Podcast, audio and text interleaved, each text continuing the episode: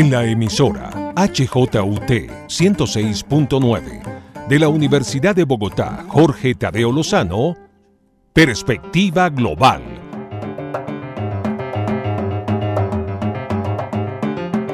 Un análisis a todos los cambios y retos que el siglo XXI le plantea al mundo. Presenta y dirige Doris Ramírez Leighton, experta en relaciones internacionales e investigadora de Asia-Pacífico.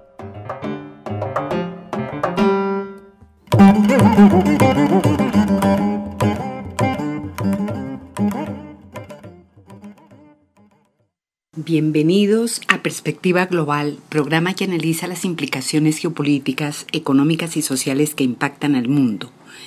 Hoy vamos a hablar de un tema bien importante y que cada minuto suena en todo el planeta y es Rusia. Sobre todo queremos analizar la cultura rusa. Bienvenidos.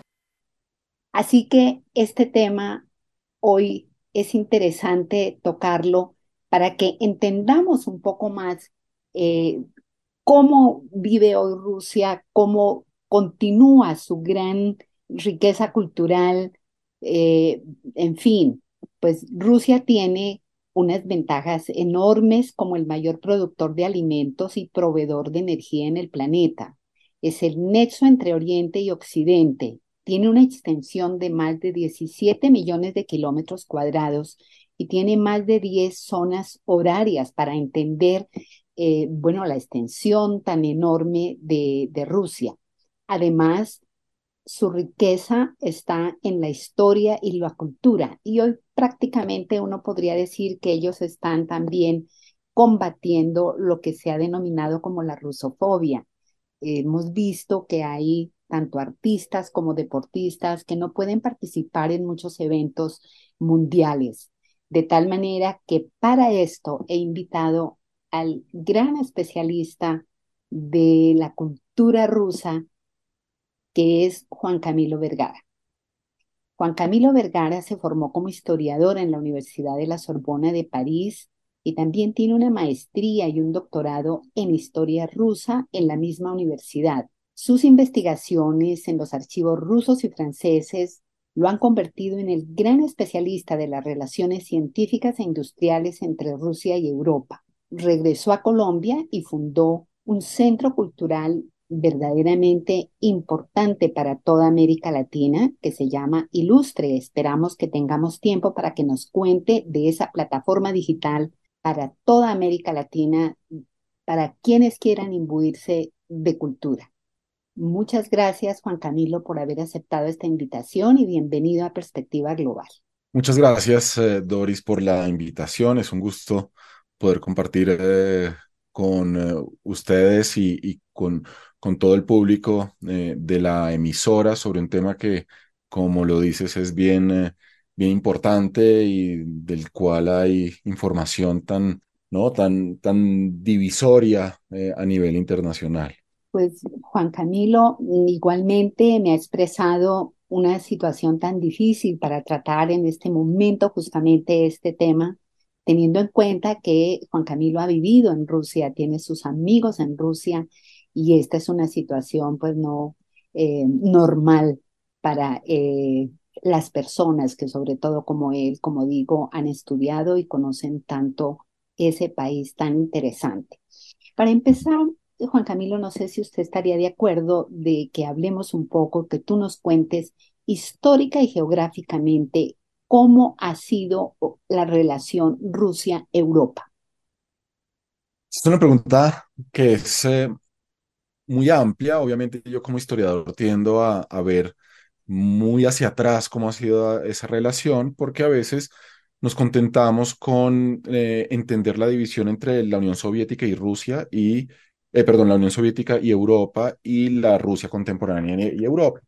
Pero resulta que en Europa hay unas divisiones que son muy antiguas, incluso que vienen justamente de la antigüedad, entre el mundo griego y el mundo romano, el mundo latino y el mundo bizantino, unas divisiones que son religiosas entre un mundo católico de, digamos, de cristianismo latino y un eh, cristianismo de rito griego, Y estas divisiones, si bien no tienen que ver directamente con Rusia, hacen parte de lo que es eh, ¿no? esa, esa relación geográfica e histórica entre Rusia y Europa, porque Rusia es heredera de toda esa cultura de la Europa oriental, que es griega, que es ortodoxa, eh, y que durante muchos siglos se planteó como la rival de los, eh, digamos, de los pueblos católicos. Eh, sobre todo después del, del saqueo de la, de la, gran ciudad ortodoxa de la historia que era Constantinopla, por los cruzados, ¿no? dirigidos por venecianos y por el Papa y todo esto. Entonces, hay una memoria colectiva que no se olvida. Además de esto, hay que entender que si bien Rusia surge como un, gran país en la Edad Media, en el siglo XIII los mongoles conquistan toda la estepa rusa y van a desconectar en medio de todo a, Rusia de, de, lo que era su, digamos, su, eje natural, eh, que eran los, los territorios de Europa Central. Durante 200 años Rusia estará volcada hacia una relación con Mongolia, con el Mar Caspio, eh, con el mundo persa, con el mundo de Asia eh, Central. Entonces, esas, esas divisiones han hecho que si bien Rusia sea un país cristiano, pues hay una diferencia histórica, religiosa, geopolítica, eh, que la hace un poco diferente. Sin embargo, desde Occidente se exagera a veces mucho esa división. Eh, yo creo que desde la historia, más que de divisiones, creo que siempre hubo contactos eh, eh, las princesas rusas se casaban con reyes franceses, el cristianismo ortodoxo estaba presente en Occidente, los monjes y los comerciantes occidentales viajaban a Rusia. Entonces, sí había unas divisiones históricas que se sienten en la cultura rusa y en la cultura europea, pero tampoco hay que exagerar como, como a veces se hace, viendo a Rusia como una antítesis de, de Europa. Es realmente un país que está ahí como, como una bisagra entre el Extremo Oriente y Europa. Eh, Juan Camilo, justamente aprovecho la oportunidad para hablar de este tema. Usted ya lo ha tocado de esa unión de, de Rusia con los pueblos asiáticos, con lo que hoy se estamos, estamos llamando Eurasia. Eh, ¿Usted ve en este momento que Rusia toma más para ese lado de Eurasia que para Occidente? Eh, a ver, pues eso por la situación que está viviendo. Para mí, desde la, desde la perspectiva de un especialista de, de Rusia, la palabra Eurasia es una construcción completamente política y politizada. ¿sí? Eh, ¿A qué me refiero con esto? Eh, digamos, Rusia ha sido europea o euroasiática a su antojo, ¿sí? Dependiendo de quién esté en el poder y de cuáles sean los intereses económicos, culturales, eh, políticos. Entonces la palabra Eurasia, cuando se refiere a Rusia, hay que tomarla con, con pinzas, porque eh, claramente la política de, Vladimir Putin o de alguien como Stalin o antes de ellos alguien como el zar Nicolás I, era pues... Eh, ¿no? martillar constantemente que es un país euroasiático por oposición a Europa, exagerando también esa cercanía de Rusia con los pueblos asiáticos, que pues también habría que definir cuáles son y por qué, y qué, qué es que los hace eh, asiáticos. Para mí, Rusia sí está cambiando de eje de, interés, pero no por voluntad propia, sino porque no tiene otra opción.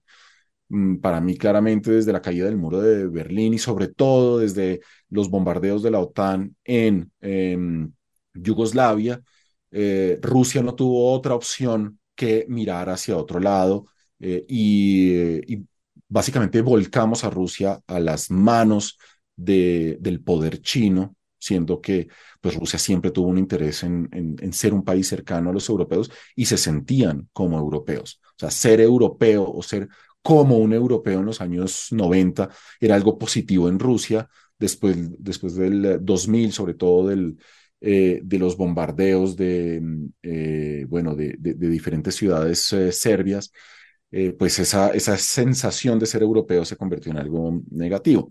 Entonces, para entender, mejor dicho, para resumir un poquito, Rusia es una especie de péndulo, ¿sí? Que cada ciertas décadas va diciéndose europea o euroasiática, pero siempre a su antojo.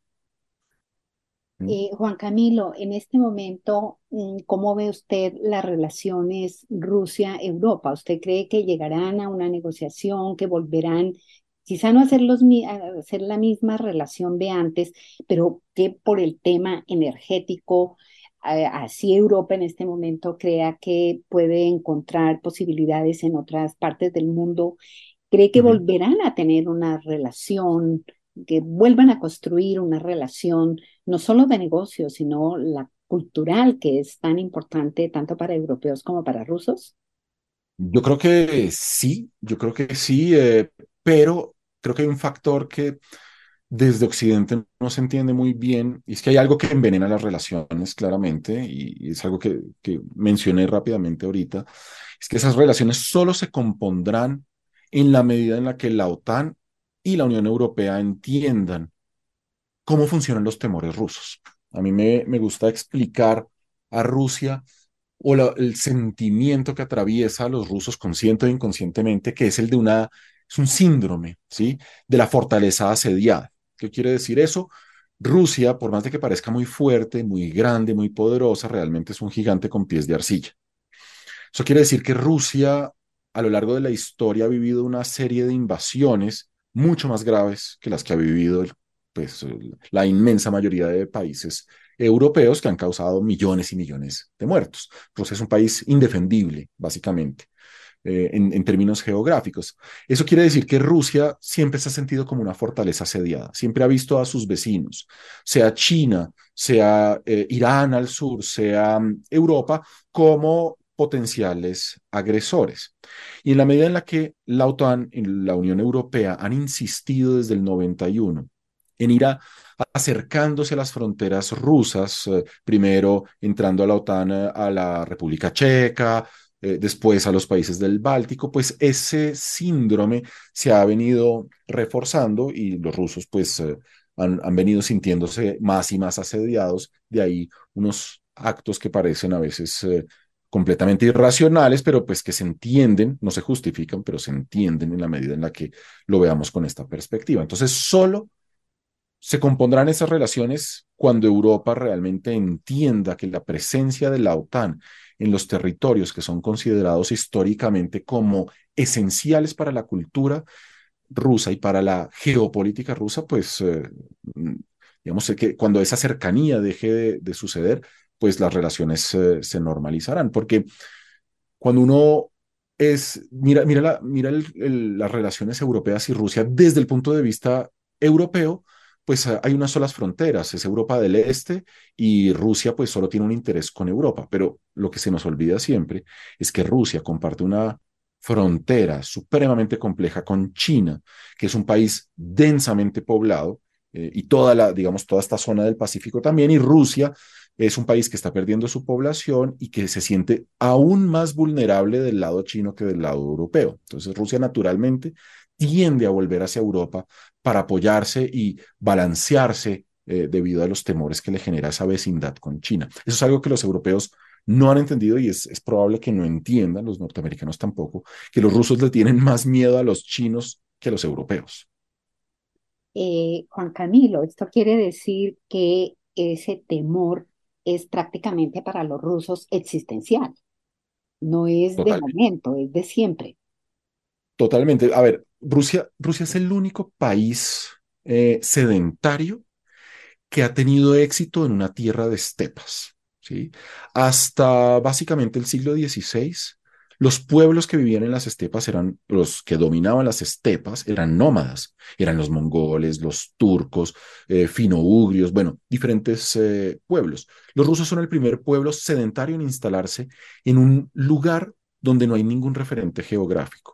Eso quiere decir que tenían que construir sus ciudades de manera redonda, porque de cualquier lugar podía venir una invasión, un ataque, un saqueo de los pueblos nómadas. Entonces, desde el inicio mismo de la historia rusa, hay que mirar a 360 grados porque los enemigos pueden aparecer desde cualquier parte. Y la historia, pues, en medio de todo les ha dado la razón.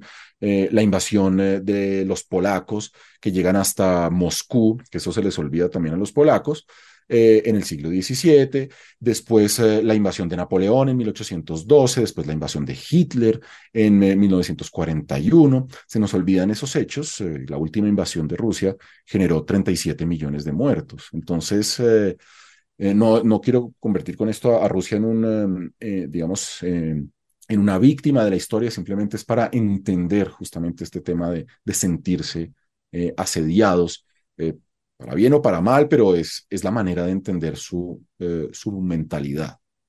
Eh, perfecto, eso es cómo sienten, qué es lo que piensan eh, los rusos acerca de toda su cosmogonía. Juan Camilo, pero digamos, ¿cómo podrías resumir tú cómo piensan los rusos? ¿En, en, en sus relaciones con Occidente o en... En sus relaciones con Occidente y, y en sí en la vida cotidiana de ellos? A ver, los, primero es difícil, es difícil hablar de un tipo eh, de, de ruso.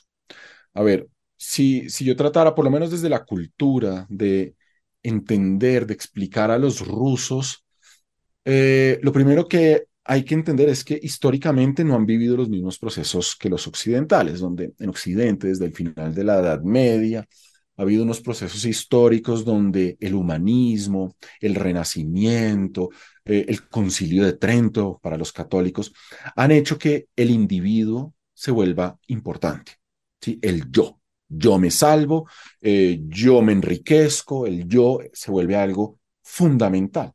Eh, y eso se expresa a través del arte, donde cada pintor tiene su personalidad y es claro, se expresa a través de la música, se expresa a través de la literatura en Rusia, realmente esto solo sucedió a pasos forzados por la voluntad de un zar, Pedro el Grande.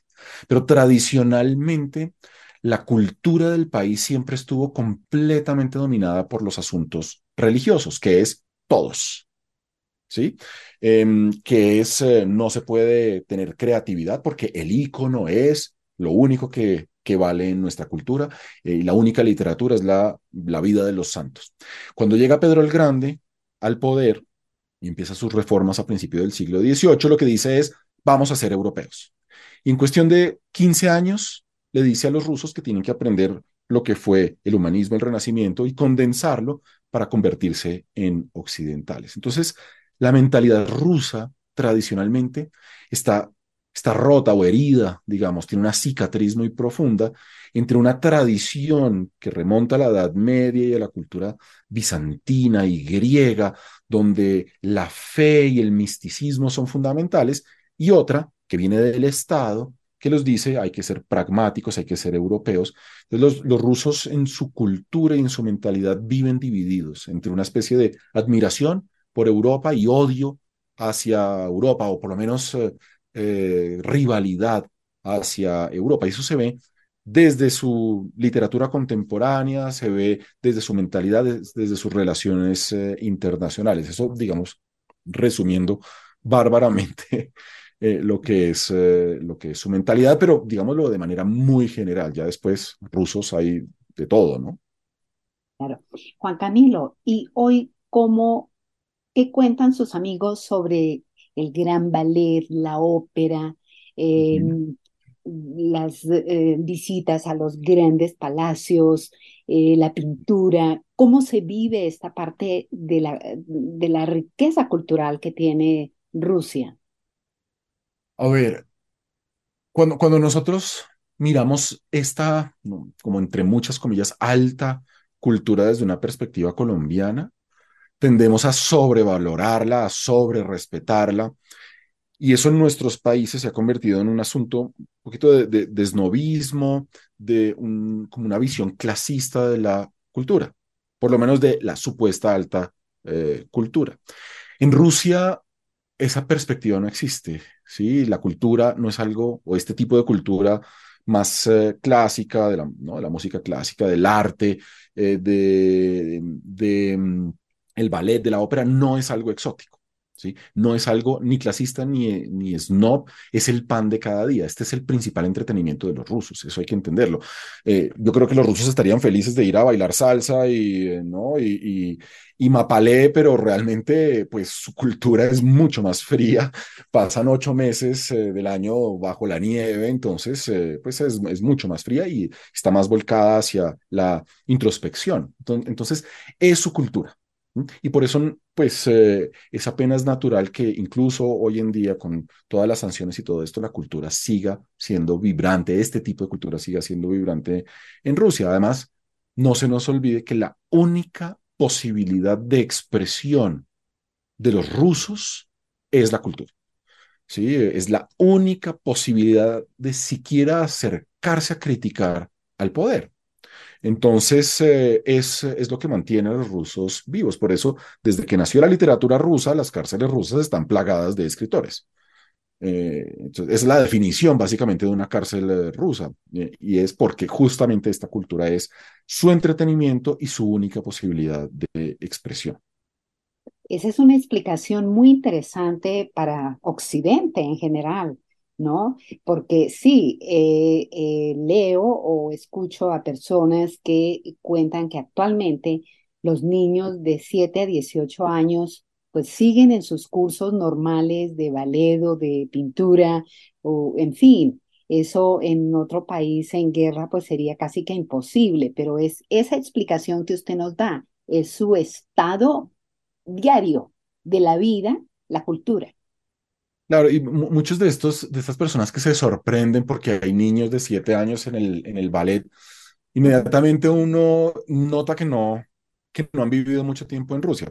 Realmente en, Rusia, en cada barrio hay una casa comunal. Cada barrio de las grandes, eh, de las grandes ciudades, naturalmente, pero también en provincia eh, existe. Entonces hay una, una especie de casa comunal o casa del barrio donde desde los cuatro años aproximadamente las personas, los niños, tienen actividades complementarias al jardín. Eso quiere decir que desde los cuatro años se entran en unas líneas de expresión artística o de expresión física eh, que los llevan, que los acompañan a lo largo de la primaria, la secundaria y la universidad. Entonces es algo del día a día.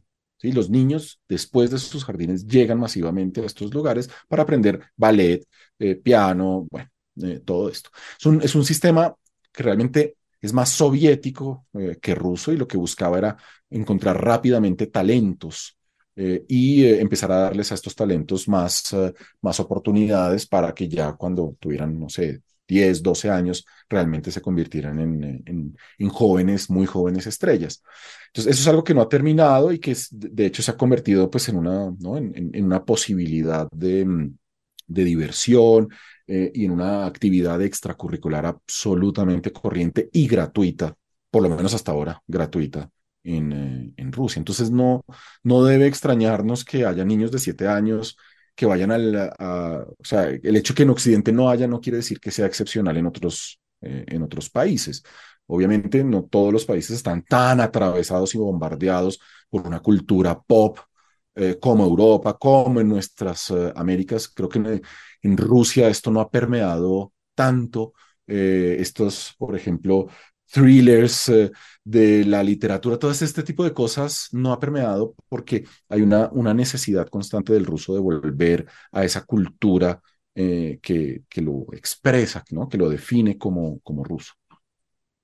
Eh, Juan Camilo, desafortunadamente el tiempo se pasa. No sé si usted quisiera terminar esta conversación sobre la cultura rusa y sobre lo que es ser ruso con algún tema específico?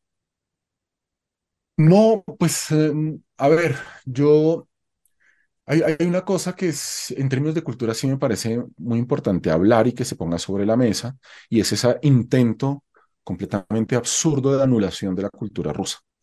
Em, sobre todo al, principio, aunque todavía existe, al principio de la guerra, eh, universidades que supuestamente eran serias en Italia, en los Estados Unidos, que realmente pues dejan muy en, entredicho su nivel, empezaron a cancelar eh, cursos eh, de literatura eh, de Dostoyevsky y más grave aún, de Tolstoy. ¿sí? que, que muestra una ignorancia completa de lo que es la cultura rusa, siendo Tolstoy uno de los mayores, sino el principal pacifista de los últimos siglos, ¿sí? el, el, el que primero se opuso a la violencia de los zares y a la violencia del imperialismo eh, ruso. Entonces, esa anulación de la cultura rusa, pues eh, es eh, una manera muy típica de nuestra, de, de, nuestra cultura occidental, muy pop, de anular temporalmente algo por el simple hecho de que existe como una manera de protesta, una pataleta más bien, una pataleta hacia algo que identificamos como ruso, que no sabemos muy bien por qué es ruso, pero si lo llamamos ruso, es necesariamente negativo. Eso hace que dividamos el mundo en negros y blancos, olvidando los matices y olvidando que eh, ruso significan muchas cosas eh, y ruso no es sinónimo de Putin. Entonces, en términos de cultura, simplificar las cosas lo único que hace es aislar a Occidente y, eh, y demostrar su, su, incapacidad de relacionarse con el mundo, que la cultura rusa seguirá, pero lo que sí tengo más dudas es si la cultura occidental eh, pues tenga validez eh, siendo, siendo manejada de esta manera y, tenga, y siga teniendo influencia a nivel internacional en, los, eh, en las décadas siguientes. gracias, em, Juan Camilo, pero no puedo dejar de preguntarle mm, unos minutos su experiencia como estudiante, mm. como mm, esa vivencia en Rusia y luego este eh, tema tan importante que ha traído a Colombia de Ilustre. Si nos comenta rápidamente eso, porque después de esta cátedra, creo que mucha gente tendremos que ir a Ilustre. Pues Ilustre fue una iniciativa que tuve junto con, con un socio, Nicolás, primo mío, de eh, empezar a divulgar la cultura de una manera más responsable de lo que se estaba haciendo hasta el momento, donde los historiadores no se dedicaban a la divulgación cultural, sino personas que no venían necesariamente de las ciencias sociales. Entonces iniciamos Ilustre con la idea de transmitir conocimientos académicos de una manera muy fácil de entender de literatura, de arte, de historia, geopolítica y música. Y eso nos... Uh, nos llevó a tener un, gran éxito en Bogotá en principio y después eh, pasamos al mundo digital y hoy en día estamos presentes en más de 80 países. Eh, tenemos muchísimos mexicanos, argentinos, peruanos, obviamente colombianos eh, y personas en todas partes del mundo que han, han entendido lo importante que es seguir aprendiendo en la vida, perderle el miedo a la cultura y entender que a través del estudio, sobre todo de la historia, podemos entender mejor nuestro presente siempre y cuando sea con unas personas que transmitan el conocimiento de manera responsable, sin ideologías eh, y simplemente con el ánimo de sembrar más preguntas que de dar respuestas, que lo que yo creo que le falta más a la cultura, sembrar o la a este tipo de cultura de divulgación de, de historia, sembrar más preguntas que dar respuestas. Pues muchísimas gracias, Juan Camilo Vergara, director de Ilustre y el gran especialista de las relaciones Rusia-Europa. Espero volver a tenerlo en este eh, espacio para seguir hablando de este tema que es tan amplio y que nos falta a todos los colombianos y creo que en América Latina eh, ampliar los conocimientos en la cultura rusa. Muchas gracias.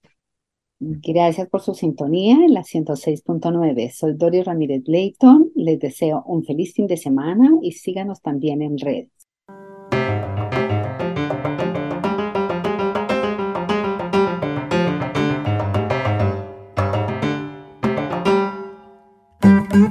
En la emisora HJUT 106.9 de la Universidad de Bogotá, Jorge Tadeo Lozano, Perspectiva Global